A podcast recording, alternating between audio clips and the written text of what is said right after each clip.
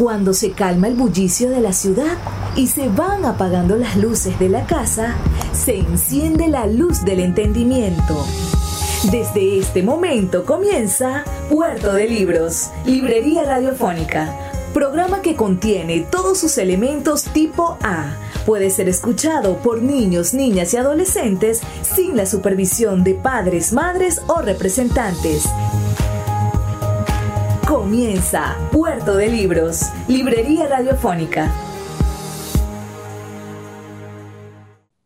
Bienvenidos a Puerto de Libros, Librería Radiofónica. Les habla Luis Peroso Cervantes, quien de lunes a viernes de 9 a 10 de la noche trae parte de este espacio a través de la Red Nacional de Emisoras Radio Fe y Alegría. 23 emisoras conectadas para llegar a sus hogares con buenos libros, con excusas para la intelectualidad y, por cierto, con manifestaciones del espíritu humano. Estas manifestaciones de nuestra cultura que es sin duda las disciplinas artísticas. Y cuando nos acercamos al arte, cuando somos capaces de escuchar una buena canción o nos encontramos con, con una buena película, sin duda nos estamos acercando a una forma de entender al otro, de conseguir la otredad.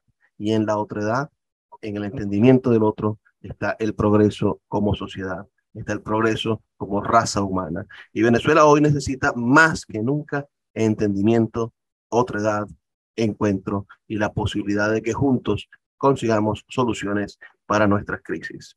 La noche de hoy tengo a un invitado muy especial que acaba de celebrar un suceso muy importante en su vida, que es el lanzamiento, la premier de su ópera prima, de su primera película, me refiero a Carlos Daniel Alvarado, joven cineasta venezolano, a quien le pedimos que le dé un saludo a nuestra audiencia aquí en Puerto de Libros, Librería Radiofónica.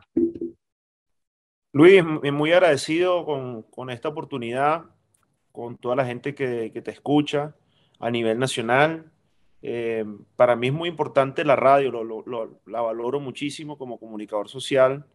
Eh, me tocó hacer radio, yo he hecho teatro, he hecho televisión desde niño, obvio y, he hecho cine, pero la radio me parece un espacio maravilloso que tiene una magia muy particular y además que nos permite llegar a, sitios donde nadie llega, pues, o sea, a sitios recónditos o a sitios donde, donde la gente, eh, bueno, tiene este sistema que, que, bueno, que yo creo que, que es el que nos permite acercarnos verdaderamente a, a, mayores sitios, ¿no? Ahorita la gente habla del Internet, de las redes sociales, yo quiero resaltar la importancia de la radio y de la, la mística que tiene, que tiene la radio. Gracias por la invitación y bueno, vamos, vamos a disfrutar de esta entrevista, hermano. Bueno, comencemos a hablar un poco sobre, sobre ti, sobre esa familia tan peculiar en la que te tocó crecer, con un padre como fue Daniel Alvarado, un hombre entregado a, a, al mundo del arte, y una madre, por supuesto, también tu, tu madre, Carmen Julia Álvarez, que, que, es sin duda una, una dama del arte en Venezuela. ¿Qué, qué, ¿De qué manera podemos nosotros empezar a, a ver a un Carlos Daniel Alvarado en, en, el panorama artístico nacional. Yo imagino que tú creciste entre los corredores de estudios de televisión, de grabación, emisoras de radio, pero ¿en qué momento te diste cuenta de que era algo especial, no solamente que era tu casa, tu día a día, sino que estabas en presencia de algo, de algo extraordinario, el entrar en contacto con tantos artistas y con tantas personas destacadas y talentosas.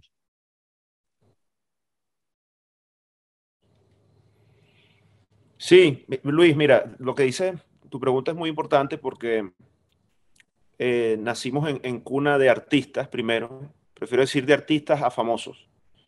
Y bueno, desde que yo nací, el acontecimiento, bueno, fue, salí en la revista Ronda, salimos en todas las revistas de farándula, hijo de dos famosos, y mi mamá todavía guarda esos recortes de prensa.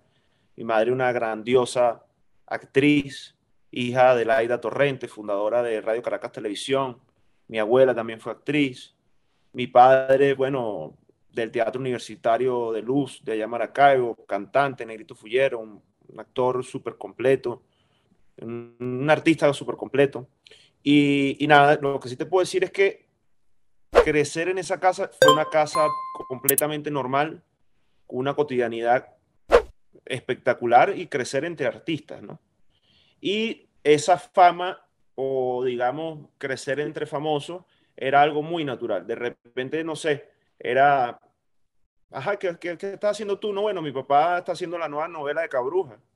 Y de repente llegaba Julio César Mármol a la casa y hablábamos de la película del momento o de la telenovela del momento. Y, todo se tomaba con mucha naturalidad y con mucha humildad, ¿no? Entonces, para mí siempre fue normal, es como, no sé, diría yo, los que son fútbol, todos los que son futbolistas, familia de futbolistas, es normal que jueguen fútbol, pues, o sea, y hablen de fútbol y de repente se consigan a alguien famoso, un futbolista famoso que llega a la casa y, de repente e, eso para uno sería extraordinario, ¿no? Pero, pero estoy seguro que viven, viven una vida completamente normal. Entonces, eso para mí, lo primero, tuvimos una niñez espectacular a pesar de ser niños prodigios, de estar en la televisión desde niños, de, como tú muy bien dices, correr por los canales de televisión. Eh, yo me acuerdo que mi infancia era, íbamos para, para el colegio y de 7 de la mañana a 1 y media de la tarde, ahí nos pasaban buscando y nos íbamos para un, canal de televisión, ya sea Marte TV, Venevisión, RCTV, y allí, bueno, nuestra pauta cotidiana, almorzábamos allá, nos quitábamos el uniforme y a, cumplir con nuestra pauta de grabación. Entonces, eso, eso te genera una disciplina eh, increíble, pues, desde niño. Desde niño eh, estás abocado a la cultura del trabajo, eh, tienes eso. diría yo, es una disciplina porque también me tocaba, mientras tenía mis breaks, por así decirlo, en, en, los canales, ahí era, me tocaba hacer tarea también. Y entonces a veces estaba cansado. Era tener todo un, todo un día de trabajo, pero también cumplir, hacer tareas y, y ser niño también, ¿no? Compartir con mis amigos, mi colegio, mis amiguitos. Hoy te toca ser protagonista de una acción interesante que es el lanzamiento de una nueva película venezolana. Cuando hay una película venezolana, un largometraje venezolano, nos encontramos con la posibilidad de que se ensanche la identidad de nuestro país. Pero en tu remota infancia, ¿cuál es el primer recuerdo que tienes de ser venezolano? ¿Cuál es, podría ser tu, tu recuerdo más antiguo acerca de vivir o de pertenecer a Venezuela? Porque hoy representas a los venezolanos como director de cine venezolano, pero ¿en qué momento comenzó el patriotismo a, a estar en tus genes o a darte cuenta, a ser consciente de ello? Mira, dijiste ahorita y tú sabes que como, como artista uno se maneja con imágenes, ¿no? Y dijiste, me estabas haciendo la pregunta y la primera imagen, yo me acuerdo, mi casa materna, que todos, yo creo que todos los seres humanos tenemos un amor por esa casa donde nacimos, el primer sitio que fue nuestro hogar, ¿no? Y recuerdo que mi casa materna quedaba, la de mi papá y mi mamá, pues, quedaba muy cerca del Ávila. Eh, y esa imagen del Ávila me, me genera, yo creo que me genera esa, esa primera identidad, ¿no? Pero también eh, son tantas cosas, es complejo porque eh, yo pasé mucho tiempo en Maracaibo, que, aunque la gente lo, desconozca, ¿no? Eh, mi infancia, todos mis tíos son maracuchos, mi, digamos, tiempos de teatro, de largas estadías haciendo teatro, los niños cantores con mi mamá, mientras nosotros hacíamos teatro infantil, ellos hacían teatro de adultos. Entonces podíamos estar hasta dos, tres meses en Maracaibo. Entonces, esa, esa es mi afinidad con, con, Maracaibo, con el pueblo zuliano, ¿no? Eh, pero sí, yo creo que esa venezolaneidad a la que tú te refieres desde niño vendría con esa imagen. También gracias al arte y gracias a la vida, por las temporadas teatrales, yo le he dado la vuelta a Venezuela. Yo he estado en, wow, en muchísimos teatros a nivel nacional, en, en Maracay, Valencia, Ciudad Bolívar, Nueva Esparta, Guárico, Barinas, eh, Mérida, obviamente, obviamente el Zulia, pero yo, yo soy un afortunado en ese sentido, pues porque me conozco muy bien el país y me lo conozco no haciendo turismo, sino, sino trabajando, pues. Y, y desde niños, desde estamos. Hablemos un poquito de tu papá y te digo, mi, mi imagen cuando pienso en Daniel Alvarado, pienso en su excelente actuación en Mácula, Mujer del Policía. Pienso en, en, esa obra de arte y en, esa, y en cómo logró él salirse del rol de protagonista de telenovela y del melodrama de la telenovela para personificar a un policía con toda esa naturaleza, con, todo, con, toda la severidad con la que él logra ejecutar esa película. ¿Qué opinión te merece de, tu padre como actor y cuáles son las actuaciones que tú más recuerdas o, en las cuales te pudiste dar cuenta, no, papá es un verdadero maestro en esto que está haciendo? Sí, qué bonita pregunta. Qué bonita pregunta porque de paso que fue mi papá, fue mi, es, es mi ídolo, mi papá es mi ídolo y fue mi amigo. Entonces, también los amigos son cercanos y, y conversan detalles. Y estaba hablando de una película que mi papá me conversó muchas cosas que sucedieron con, durante el rodaje, con Solve, con la protagonista. Eh, y lo, como tú dices, una actuación contundente. Contundente que estamos hablando de eso, eso fue hace ya casi 36 años, no tengo claro. Exacto. Eh, fue la primera película donde yo aparecí y donde apareció mi hermana. De hecho, la protagonista llega mi hermana y me lleva a mí de brazo y es la primera película donde yo aparezco. Claro, era un bebé, ni, no tenía ni idea ¿no? de lo que estaba haciendo. Eh, pero sin duda alguna, él me comentaba que como actor meterse en esos monstruos es muy difícil, me decía. Sobre todo porque tienes que comprometerte al punto de que te, de que te, te afecte la cotidianidad con la familia, pues. Entonces llegas tú de, de, tener esas escenas tan densas, tan difíciles, y después regresar a tu casa y están tus niños, está toda otra realidad, está tu esposa, están tus sobrinos, y, y que todos los que te rodean entienden ese monstruo en el que tú te estás metiendo y te lo respeten y te generen tu espacio, tu espacio de descanso. Eso fue lo, más difícil, según lo que me contaba mi papá. En mi opinión, una de las mejores actuaciones que existió en, en la historia del cine venezolano sin duda alguna. Eh, la película o las películas de mi papá, de, de, sus actuaciones, es que era un verdugo, mano, era un verdugo. Tú ves eh, el trabajo de él ¿cómo se llama? Desnudo con naranja. Hay un monólogo, creo que como de tres, cuatro minutos, teatralesco, que bueno, que el maestro Luis Alberto Lamata se toma su tiempo y mi papá dura bueno, casi el 80, 90% de la película hablando solo porque su coprotagonista, que es Lourdes Valera, era muda. Exacto, entonces eh, imagínate tú la responsabilidad actoral y la energía y la destreza mental que hay que tener para, para cargar ese, ese, peso, ¿no? Durante un film tan, tan, tan importante, ¿no? vamos a hacer eh, una pausa, Carlos. Carlos, sí, sí. dos minutos para escuchar los mensajes de Radio Fe y Alegría y volvemos sobre ese mismo tema. Me gusta mucho que hayas citado a Desnudo con Naranja, porque es una película que rompe el, el hilo conductor de la Venezuela autodestructiva y, de, y del lenguaje de violencia y abre la posibilidad a un cine de, de contenido histórico, de contenido de, de entretenimiento, un cine poético, y, sobre eso, bueno, nos gustaría conversar para poder llegar a tu idea del cine. Vamos a hacer una pausa. Ya volvemos con más de Puerto de Libros, Librería. Viva, hermano. Un abrazo. Escuchas Puerto de Libros con el poeta Luis Peroso Cervantes. Síguenos en Twitter e Instagram como arroba Librería Radio.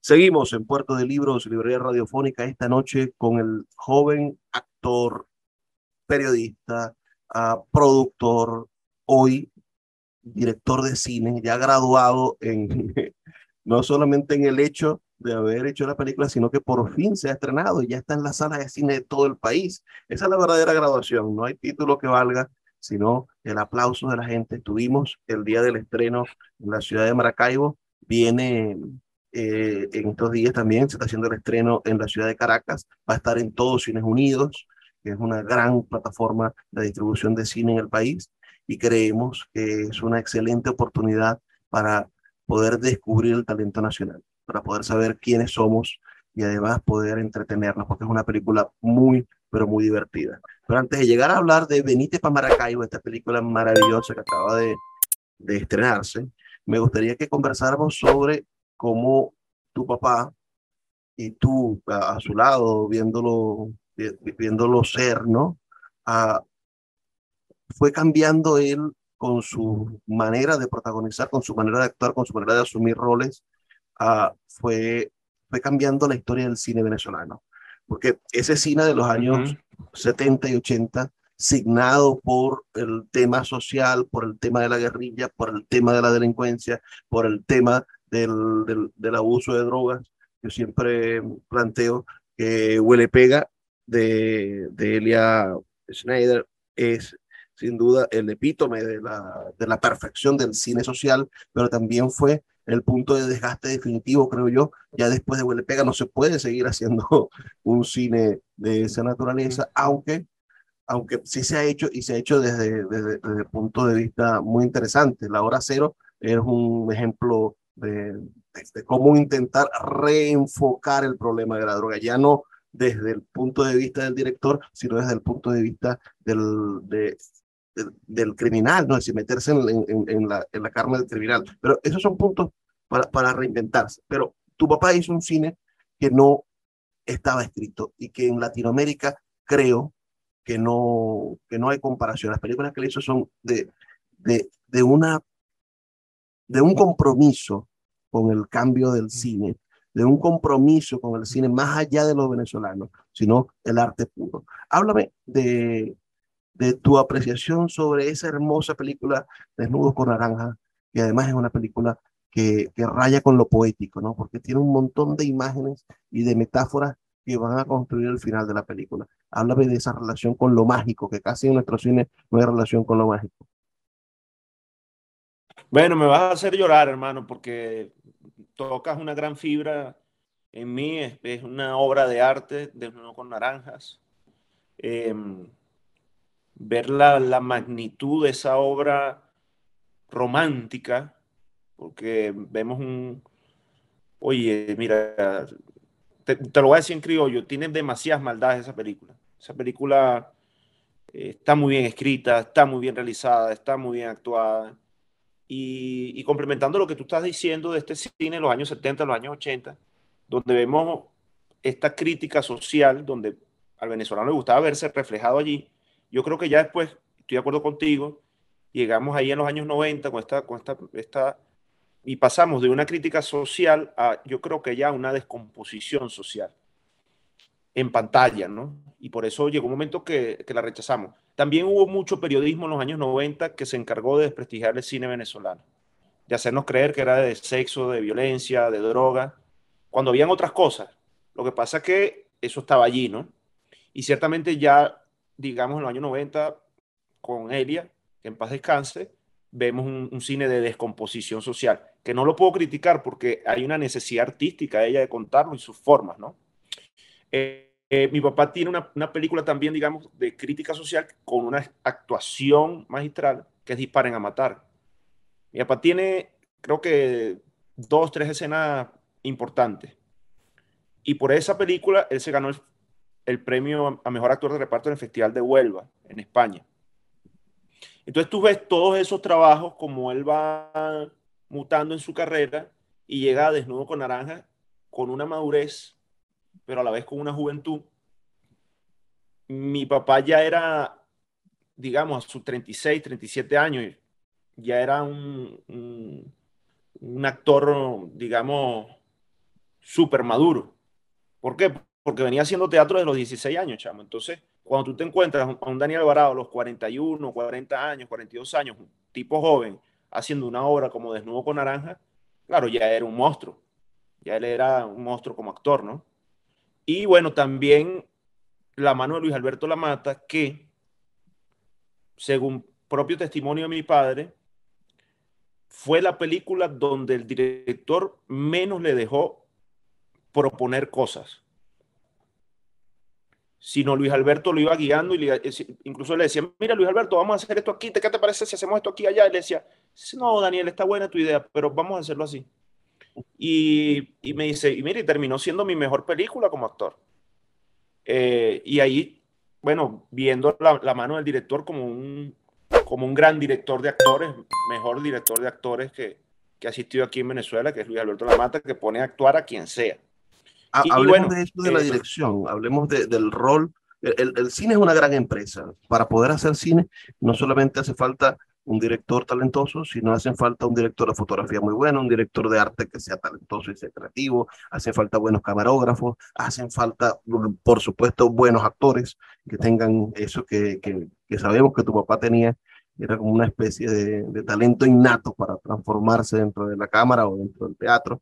Ah, pero, ¿por qué eliges tú, después de haber pasado, bueno, por la actuación y por diferentes roles que has pasado en el mundo del espectáculo, ah, ¿por qué eliges y te dedicas y te concentras en ser director de cine. ¿Qué hay en ese rol, en ese, en ese, punto de comando de, de, la ficción, de la realidad, de la imaginación, que es la dirección de cine que te atrae? Sí, no, mira, te lo digo súper claro, Luis. Yo siempre quise ser director de cine.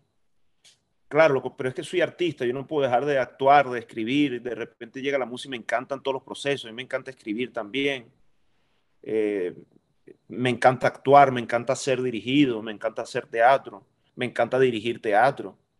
Pero en la universidad yo estaba claro que yo quería ser cineasta. Lo que pasa es que se, la vida es tan cambiante, chamo, que uno escribe un guion, no te dan oportunidad, no, que voy a hacer un cortometraje, no, pero esto no funciona, pero bueno, ahorita tengo que actuar, tengo que llevar para la casa. Pero yo siempre supe que, que en algún momento yo iba, yo iba a llevar una, una buena obra pues al, al cine y que, y que le iba a realizar, ¿no? Eh, siempre estuve consciente de eso, de la universidad siempre. Entonces, mi papá me decía algo. Eh, mi papá, y esto es un testimonio, antes de hacer la dueña, él me dice que él estaba había tomado la decisión de retirarse de la actuación. Porque se sentía tan frustrado, le habían dado buenos papeles, ya él era el negrito fullero, pero ajá, todavía como que no terminaba de cuajar, había hecho Cangrejo 2, ya había hecho varias cosas, pero no, no terminaba como de... Y me dice, bueno, y mi oportunidad llegó a los 35 años, que tú dices 35 años es joven, sí, pero, pero son de los 20, los 35 son 15 años de frustraciones. Y, pero llegó la oportunidad. ¿Qué ¿Qué es lo que pasó? Se convirtió en un primer actor joven, rápido. Entonces, creo que uno se tiene que ir preparando, tiene que tener muchos maestros, trabajar muchísimo atrás sí, la cultura del trabajo y esas oportunidades van a llegar en su momento. Pues. Y que esos proyectos no se queden engavetados. Eso es muy triste cuando tú, o sea, primero dices que vas a escribir un guion y no lo terminas. O sea, que, que te sientes y escribas el guion y lo termines ya eso habla muy bien de, de, esa persona, porque lo terminó, no quedó en una idea, no quedó que mira, yo algún día lo voy a hacer, no, no, lo, terminó. Y después que termina ese guion, que no, se, no, que no quede engavetado, sino ahora vamos a, a, a impulsarlo, a darle. Y son las más, más, las veces, y es obvio, que te van a cerrar la puerta en la cara, que te van a decir que no, ¿qué historia es esa que tú estás contando? Es una locura lo que tú estás contando, que te van a descalificar, que te van a decir que es imposible. Pero bueno, es, eso, son los sueños de uno, es la necesidad artística de, de uno querer contar su historia y bueno, hasta que se van cristaliz cristalizando los momentos y las cosas se dan, pues. Pero no es fácil, o sea, no. Ajá. ¿Dónde comenzó el, la historia de Benítez Maracaibo? Por allí estuve leyendo que, que fue en el año Mira, Benítez en Valencia. Sí, Amílcar es un, gran artista, un gran amigo, hermano en Cristo. Y yo me encontraba en Margarita, mi esposa es margariteña, mi esposa estaba embarazada. Y yo le digo a Amílcar, mira, Amílcar, yo tengo la necesidad de, de sentarme a escribir. Y empezamos a conversar de distintas historias, de distintas cosas, tengo esto, tengo aquello. Y él me dice, oye, chamo, mire, yo te voy a decir algo. Yo tengo una historia que la basé para mí en el más maravilloso actor que ha existido aquí en Venezuela, que es tu padre, que es mi tío, Daniel Alvarado. Digo, no, pero es que yo no voy a hacer una película sobre mi papá. Me dice, no, yo, yo, yo me planteé que hubiese sido de Daniel Alvarado o de un Daniel Alvarado que no hubiese tenido éxito, que hubiese sido el de su vida. Y dije, chamo, ahí, ahí hay una historia. Ahí hay una historia. Y me acuerdo que él tenía un, no era ni, ni, un cuento, era, sí, 16 páginas escritas de momentos, como de momentos aislados. Y él me la pasa y empiezo yo a meterle mano. Empiezo yo, yo digo, bueno, mira, esto por aquí, esto por allá, esto funciona, esto no funciona. ¿Qué pasa si esto va para acá, si esto va para allá? Y el, el, mejor, el mejor guion jamás se escribe, porque hasta el último día que estás ensayando le estás agregando algo o modificando algo. Pero te puedo decir que hicimos un mega guion de 156 páginas, que nos quedó larguísimo, pues el primer guion eh, cinematográfico, ya después pasamos a, otras versiones y te, te puedo decir sería, habría sido la versión 20, 25, uno pierde la cuenta de tantas modificaciones que uno va en el camino. Y, así nace ese, esa maravillosa historia que, que termina siendo un, un, gran homenaje al arte, es un homenaje al actor. Yo, yo lo, como, como artista lo primero que quiero hacer allí es homenajear al actor como tal, a esos actores que no han logrado el éxito y que, y que de repente se dedicaron a otra cosa, se dedicaron a ser ingenieros, abogados, o de repente no tienen carrera, pero, pero quisieron ser actores o quisieron ser artistas. Es el primer homenaje que está allí. Y el segundo homenaje es al, a, a, la televisión venezolana, al teatro, al cine, pero a Maracaibo. ¿Por qué a Maracaibo? Porque yo quería, a través de este maravilloso actor, que es mi padre, darle un regalo en vida y homenajear a, a Maracaibo a través de mi padre. Mi padre cambia de paisaje y bueno, tiene otra connotación, otra, otra importancia espiritual todavía más grande esta película, porque, porque bueno, imagínate, o sea, eh, fue mi mejor amigo, mi papá, pues, y, y ahora Maracaibo, bueno, tiene más peso todavía allí, ¿no? Entonces, bueno, Carlos, va, vamos esas a son las dos hacer vertientes. pausa. El actor y Maracaibo. Vamos Sí. a hacer otra pausa, solo de dos minutos para escuchar los mensajes de Radio Fe y Alegría. Ya volvemos con más de este programa especial con Carlos Daniel Alvarado, director de cine y joven artista venezolano. Ya volvemos.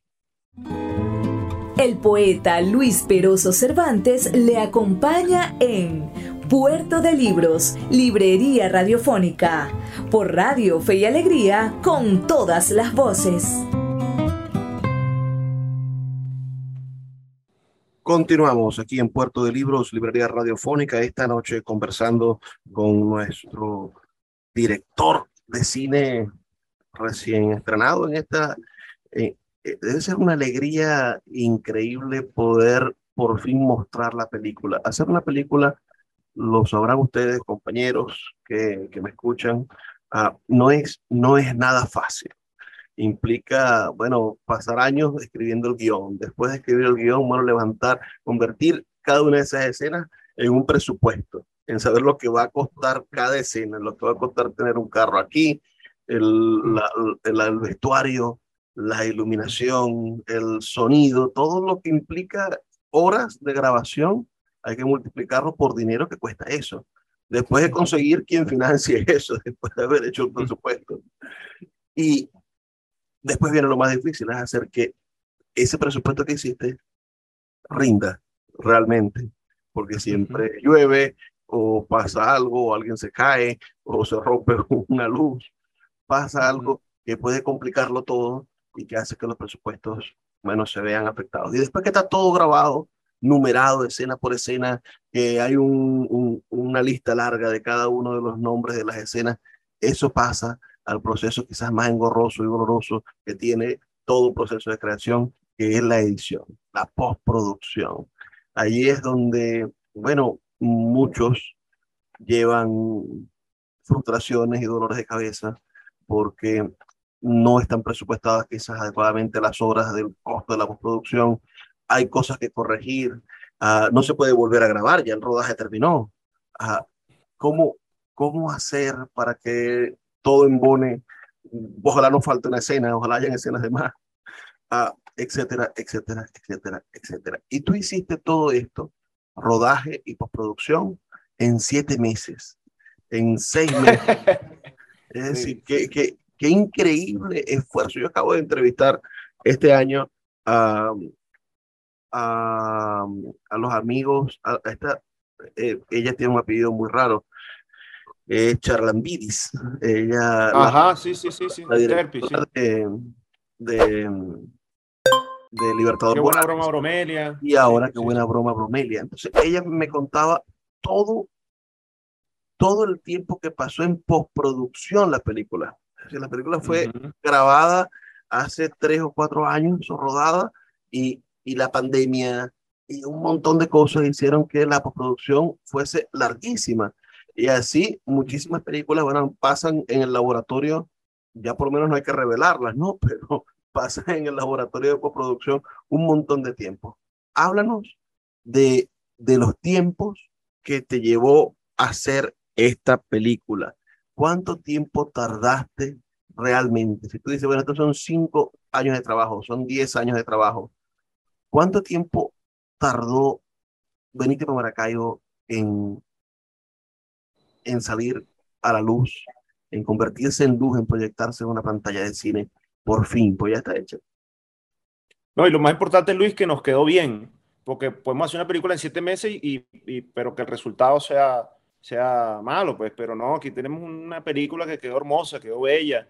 Lo más importante que hice la película que yo quería hacer, no hice la película de otro, no hice una película de un plano que yo no seleccioné, o mire, yo no quería este plano, sino, mira, no quedé conforme, entonces tengo una cosa, no, no, eso es lo que mejor, lo, lo, que más felicidad me causa es que yo me acuesto a dormir y, y, no me perturba como artista que yo no me haya expresado en cada una de sus facetas, ¿no?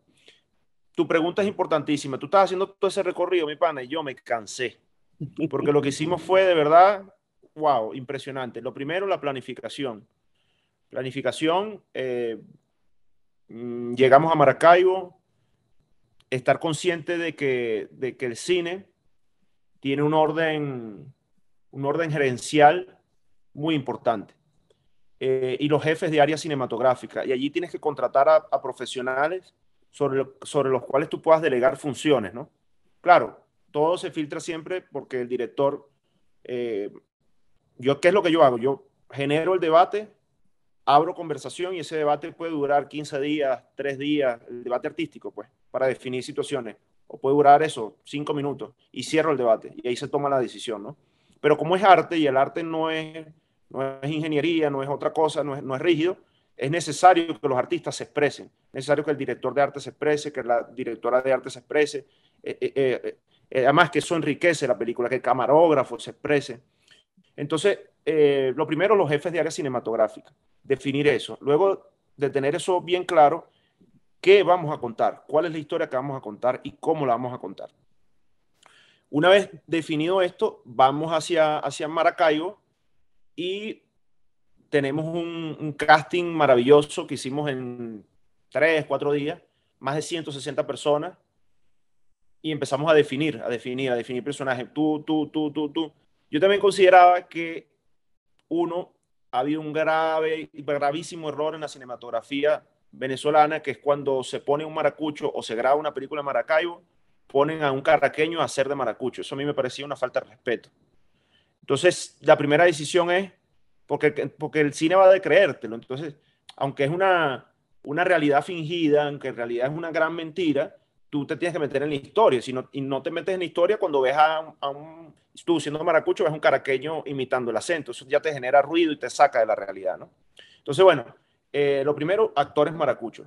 ¿Por qué? Por varias cosas. Porque, y más que esta película es un homenaje al actor. Entonces, siendo un homenaje al actor, ¿cómo yo no voy a ir a Maracay y buscar actores nobles, actores que, mira, yo tengo allí dos, tres actores que están empezando en el teatro, están empezando en, en agrupaciones teatrales y, y se están ahorita ellos apenas entendiendo como artistas, ¿no?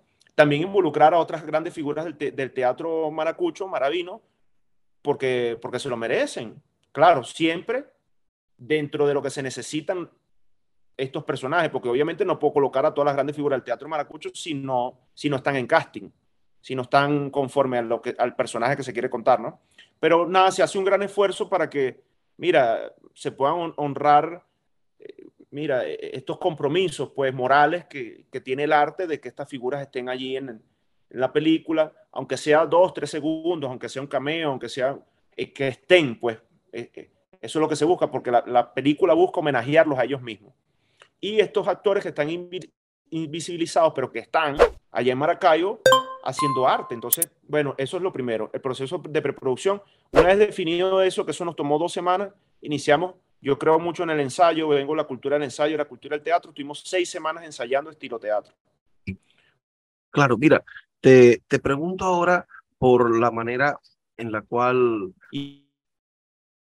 Carlos, te pregunto por la manera en la cual lograron ustedes uh, y estuvimos ensayando seis semanas como si hubiésemos montado. La última semana de preproducción, antes de comenzar el rodaje, me los llevé. Te pregunto por, por las locaciones. Es decir, ya tú habías imaginado la locación en la que ibas a hacer la película. Hay, hay, hay evidentemente tres o cuatro calles emblemáticas que utilizaste para rodar toda la película. Y, y por cierto, el, la manera en la que las grabaciones que hiciste dentro de Caribe Concert lograste cambiar, bueno, a pesar de ser el mismo, el mismo restaurante, el mismo espacio, bueno, fue multifacético y sirvió para, para, muchísimo, para muchísimas locaciones. Háblame de la elección de la locación. Sí, eso, eso, el arte no es rígido, Luis. Entonces, eh, a mí me preguntaban sobre un personaje, me decían, ¿tú te imaginaste al Bossi así?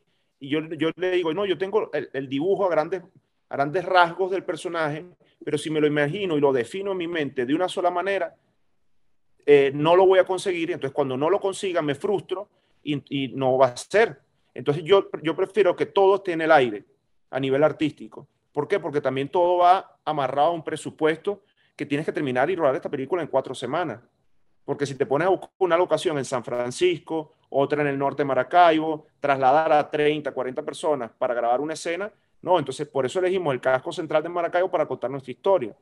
También porque es un sitio tranquilo, pintoresco, tenemos la mayoría de los sitios emblemáticos del casco histórico allí cercano y eso nos permitía grabar un promedio de cuatro a cinco escenas diarias, que es nuestro tope para, con el presupuesto que, contamos. A mí me, se me acercó alguien y me decía, mira, eh, vas a grabar una escena en Santa Rosa de Agua. No, porque eh, eh, yo no, no, mi historia no va para allá. O sea, mi, mi historia, o sea, que, bueno, que alguien haga otra película y, y, y, y ponga Santa Rosa de Agua si, si lo amerita, ¿no? Si esa historia lo amerita. Entonces empiezan a tomar decisiones conforme al presupuesto también que tienes, porque tienes que, tienes que, que producir, pues. me pareció una decisión muy acertada, reuniéndome con el productor, productor Ionesco Troconi, productor de allá de Maracaibo, eh, empezamos a ver y decir, bueno, esta historia la podemos contar aquí, la podemos contar en la calle Carabobo. Yo no conocía a Augusto Pradelli, él lo sabe, ahorita es, no, bueno, un padre para mí. Eh, cineasta de, Hollywood. Yo no conocía Caribe Concert. Y cuando yo llego y voy a hacer la película y conozco ese espacio, yo digo, mira, es más, en la, en la película, Eladio Morillo hace teatro, y pero él hacía teatro, era en su patio, en el patio de su casa. Y cuando veo a Augusto, que es cineasta, que, que, es un artista maravilloso, yo digo, mira, yo a este hombre también lo tengo que, homenajear. Fíjate que el, arte no, no, es rígido. Augusto, ese personaje no aparecía en la película. Y eso lo definimos una semana antes de empezar a grabar. Digo, mira, Augusto, yo necesito... Es interesante que me digas que no, que no aparece en la película cuando es el rostro del tráiler. Es la primera claro. que muestra en el tráiler ahora. Que, eso, eso me pone en evidencia que, que, es una filosofía tuya, ciertamente, tener el cine abierto para, que, para conseguir cosas y hacerlo más ágil. Me, sí, Sí, sí, no, no, no, nada es rígido, hermano. Ahí, porque estás, estás tratando con arte y el arte no es 2 más 2, son 4. Hay cosas que sí son 2 más 2, son 4, pues son técnicas. A nivel, de, a nivel técnico, o sea, lo, lo, artístico no se puede comer lo técnico, ¿no? Pero todo, todo puede cambiar. Y mi papá me decía algo, la mejor historia es la, la mejor película es la que no has grabado, porque no ¿Qué, existe. ¿Qué cámaras usaste? ¿Qué, ¿Qué, qué, recursos técnicos usaste? Porque la fotografía y la calidad de la imagen es verdaderamente buena. Es decir, no, no se ha grabado en Maracaibo una película en Maracaibo con esa calidad hasta hoy. Es la película de mayor calidad de imagen, drones. ¿Qué tipo de, de, de recursos técnicos usaste? Hablemos de la tecnología que te apoyó en la realización de la película. Claro, ahí viene el aspecto técnico. Lo que te digo, el aspecto artístico no se puede comer el aspecto técnico. Eh, eh, grabamos con una rec eh, Epic, una rec Epic 6K con unos lentes T1 Ultra Prime y bueno, un equipo técnico que teníamos para hacer una película, teníamos todas nuestras máquinas, pues teníamos nuestros dolly, teníamos nuestro dolly Dana, teníamos nuestras plumas, no utilicé grúa y, y, bueno, la toma de los drones, que la decisión la tomamos después de filmar toda la película, porque yo no quería, a mí el dron en lo particular, esto es una opinión muy personal, creo que todo el mundo se, se ve fascinado por el dron, pero se sobreutiliza no tiene lenguaje cinematográfico. Yo veo el dron más para estilo videos musicales, pues. Si fuese ese video musicales, utilizaría yo mucho el dron, pero a lo mejor el dron tiene que estar justificado. Si vas en una, no sé, una persecución y ahí utilizas el dron. O sea, yo creo que la cámara siempre tiene que tener su justificación a nivel de lenguaje cinematográfico. Y yo no veía la necesidad para contar mi historia de, de utilizar un dron, ¿no? Entonces, pero bueno, eh, la cámara, la cámara espectacular, graba en 6K, 6K tiene muchos bits de información, mucho color, hicimos una compresión de 8 a 1, que eso nos genera mucho color. ¿Por qué? Porque yo veía Maracaibo, yo soy de las Águilas del Zulia, yo soy maracucho y el calor y los colores de Maracaibo son muy particulares. Entonces yo veo a Maracaibo con mucho color, ¿no? También por eso tomo esa decisión de la calle donde, donde recreamos esta historia, que es la calle Carabobo, porque yo, yo la veía así, yo veía muchos naranjas, mucho, mucho azul, mucho amarillo. Entonces tomamos la decisión de que fuese una cámara que pudiéramos sacar el mayor rendimiento a nivel de colorización. Y bueno, el beneficio de los lentes, que los lentes son Ultra Prime, que es la gama más alta a nivel cinematográfico que se puede conseguir. Grabamos con lentes de 16, de 24, 36 milímetros, 50, que es el que menos me gusta en lo particular, pero se usa mucho, se utiliza muchísimo.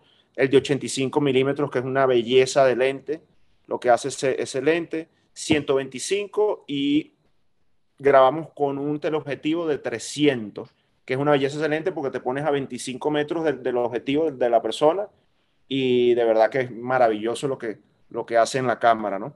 Entonces, toda esta gama de lentes mm, me llevé a, bueno, uno de los mejores foquistas de, Venezuela, que, es Nayan, un grandioso camarógrafo del cine como, como Camello, como José Gabriel Méndez.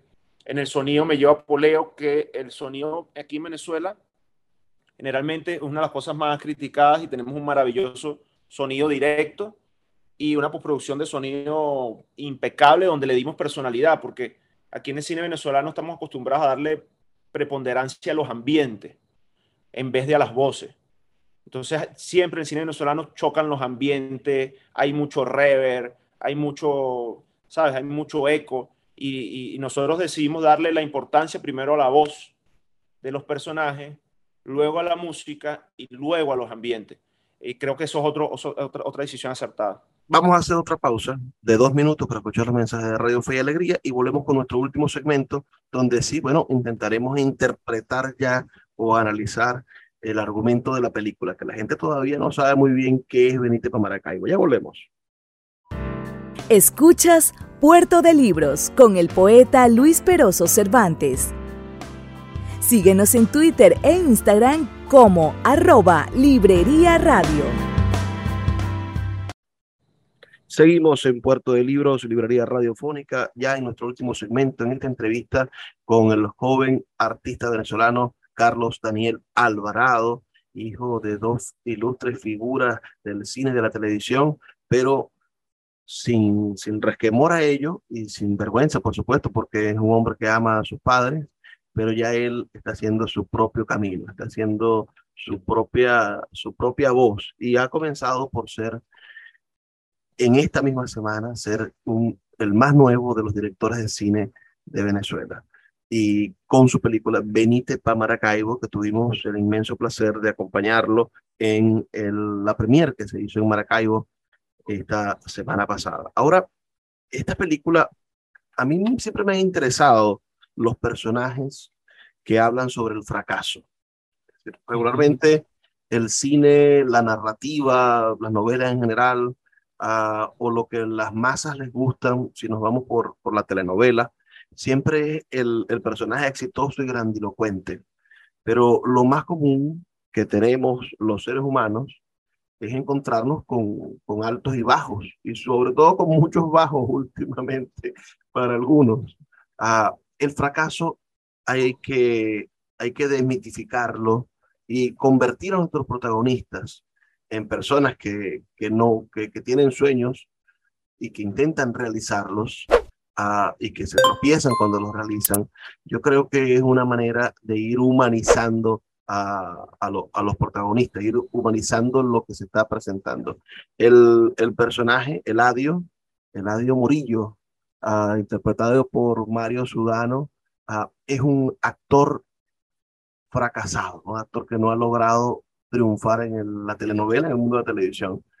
Ahora, ¿tú crees, tú, en, el, en el periplo, en la, en la estructura, ¿cómo, cómo crees tú que logras redimir al personaje? No me gustaría contar el final, y ya lo, siempre lo digo, los finales están sobrevalorados, porque lo importante es ver la película y divertirse con ella. Tú puedes saber el final, pero eso no te muestra la película. Aún así, para evitar que, que, que los centennials no vayan a verla, no vamos a contar el final, pero, pero sí háblame de esas decisiones hacia la construcción de un personaje que logra reivindicarse. ¿Tú crees que Eladio al final supera su estado de fracaso? ¿O consigue? Totalmente, totalmente, totalmente. Lo consigue eh, a través del amor, del amor por su familia, y, de su, y si te das cuenta, Eladio tiene una característica que la tenemos todos los venezolanos, que es el optimismo. Y el tipo está, o sea, imagínate alguien que lleva 25 años, 20 años, tratando que le, le den papel en una telenovela y, y, máximo lo que es, él es de mantenimiento, o sea, tiene que ser un tipo muy optimista. Entonces, la característica de Eladio, la primera característica de él es que es un tipo optimista. Eh, yo creo que él, sabiendo muchas otras cosas eh, de su vida que generan ese iceberg, y ese iceberg que está abajo, pero uno solo ve nada más la punta del iceberg en los personajes, eh, hace que él haga este recorrido y este encuentro necesario con sus seres queridos en Maracaibo, este, este retorno de, este héroe, pues, fracasado, y encontrarse, bueno, con, con su, sobrina, ¿no? Que es otra generación, que es, mm, digamos, esa, esa semblanza de, la, en, encontrar una generación mayor con las generaciones de ahora. Eh, y estos son mis dos protagonistas.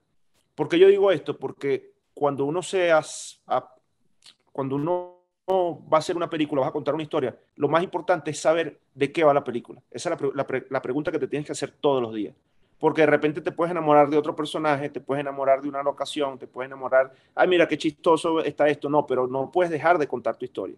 Y aquí mi historia es la historia de Eladio Morillo y su encuentro con su sobrina Ariani allá en Maracaibo.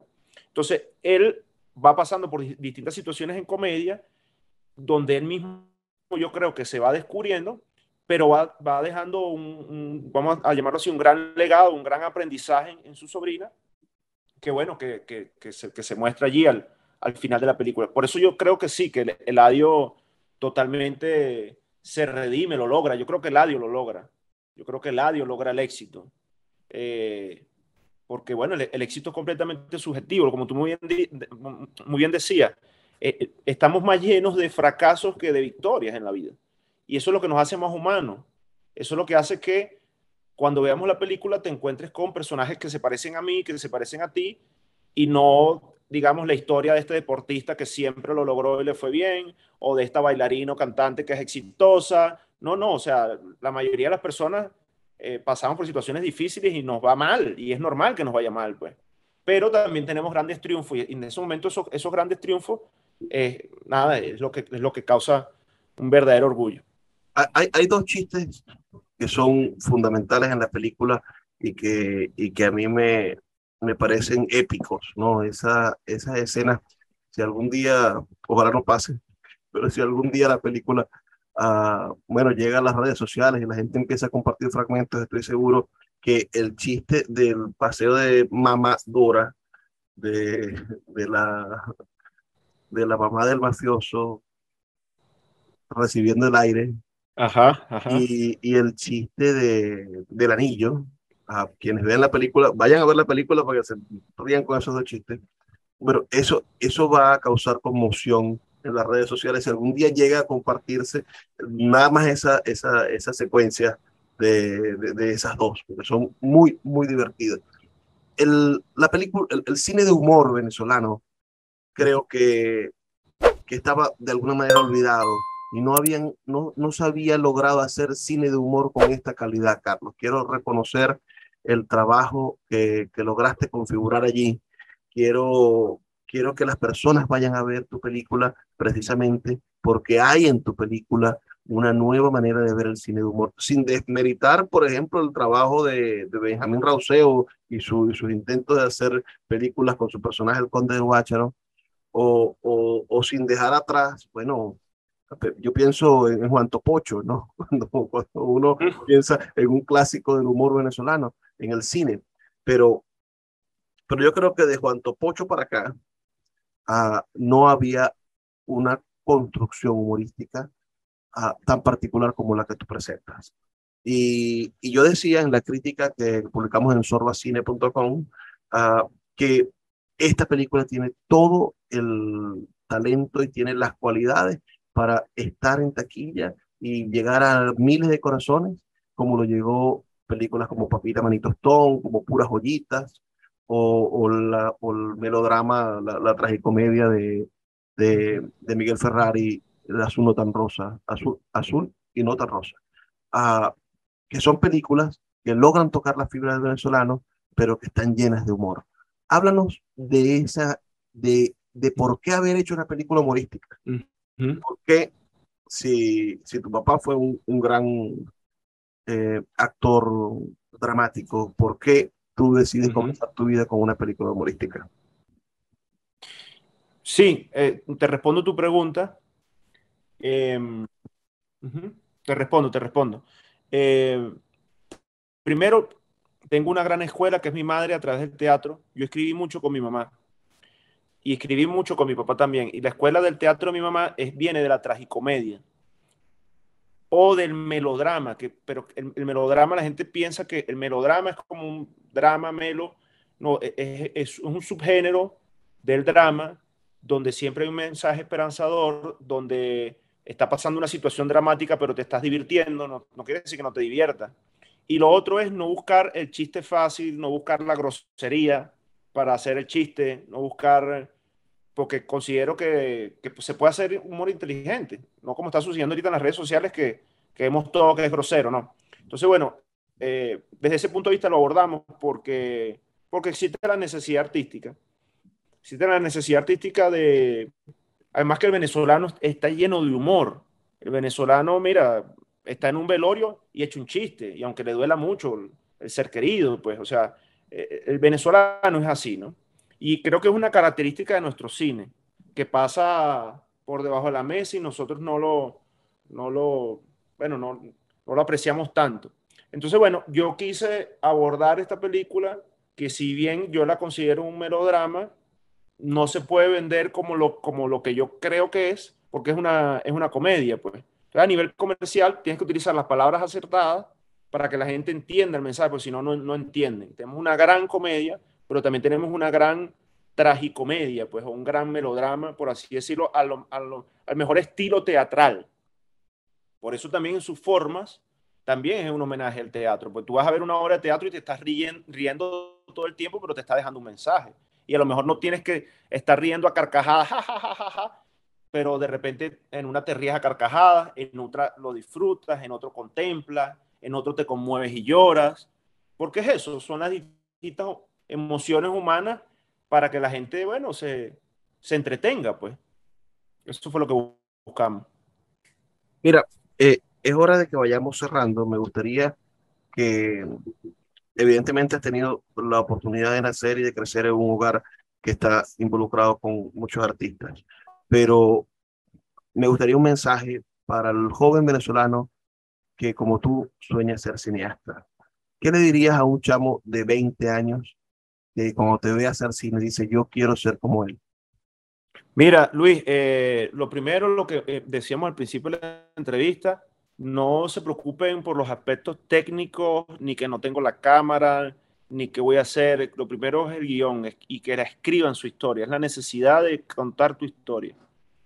y ya sea, bueno, a lo mejor más hacia el hiperrealismo, a la comedia, al drama, o no sé, o histórico, lo que sea. Lo importante es que tú como artista cuentes tu historia, lo plasmes en papel, ¿no? Entonces, una vez escrito, que no se quede allí, que se busque las formas y tú dices, bueno, el financiamiento es difícil, es muy difícil, eso es muy difícil. Eh, pero buscar la forma, buscar la forma, buscar el financiamiento, buscar cualquier, no sé, cualquier camarita para contar una historia, porque es la necesidad artística, empezar por cortos, empezar por, por género documental, que vaya saciando esa necesidad artística. Entonces, es eso. Yo creo que mientras seamos más, mejor todavía.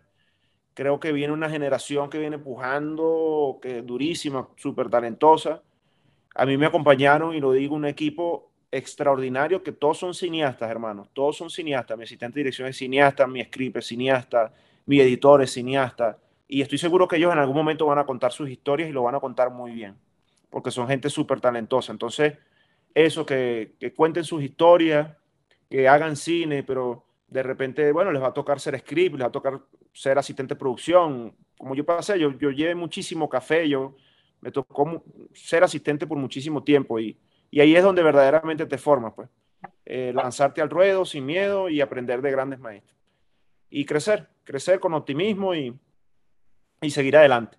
Invitar a todos, a los que nos están escuchando, que se acerquen a las salas de cine, a ver esta maravillosa comedia que se llama Benítez Maracaibo, que es un homenaje a Maracaibo, es un homenaje al actor.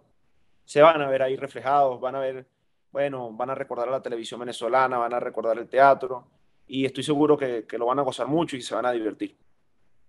Gracias, Carlos, por tu tiempo, por tu paciencia, por haber estado con nosotros esta noche y a todos los que nos escucharon, bueno, agradecidos por su sintonía.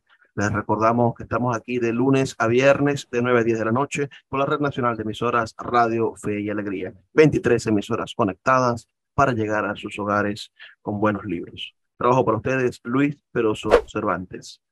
Por favor, sean felices, lean poesía. Gracias, Carlos. Gracias por todo.